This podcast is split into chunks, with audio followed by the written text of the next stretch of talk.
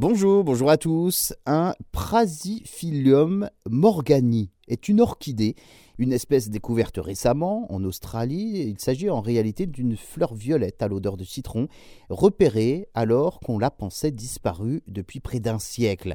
Celle-ci a été localisée précisément au sud-est de l'Australie dans le cadre d'une étude sur les dégâts des incendies qui se sont déroulés en 2019 incroyable découverte des scientifiques qui étudiaient les zones endommagées par les incendies afin d'identifier leur impact sur l'environnement. Cette orchidée a été identifiée pour la toute dernière fois en 1933 avant sa disparition, les botanistes en avaient euh, d'ailleurs gardé huit échantillons. Certains ont été séchés dans des herbiers, d'autres plongés dans l'alcool. L'espèce retrouvée dans le sud-est du pays dernièrement a été comparée donc à ces échantillons gardés en 1933 en réhydratant les fleurs séchées afin de vérifier si la taille, la forme correspondaient bel et bien.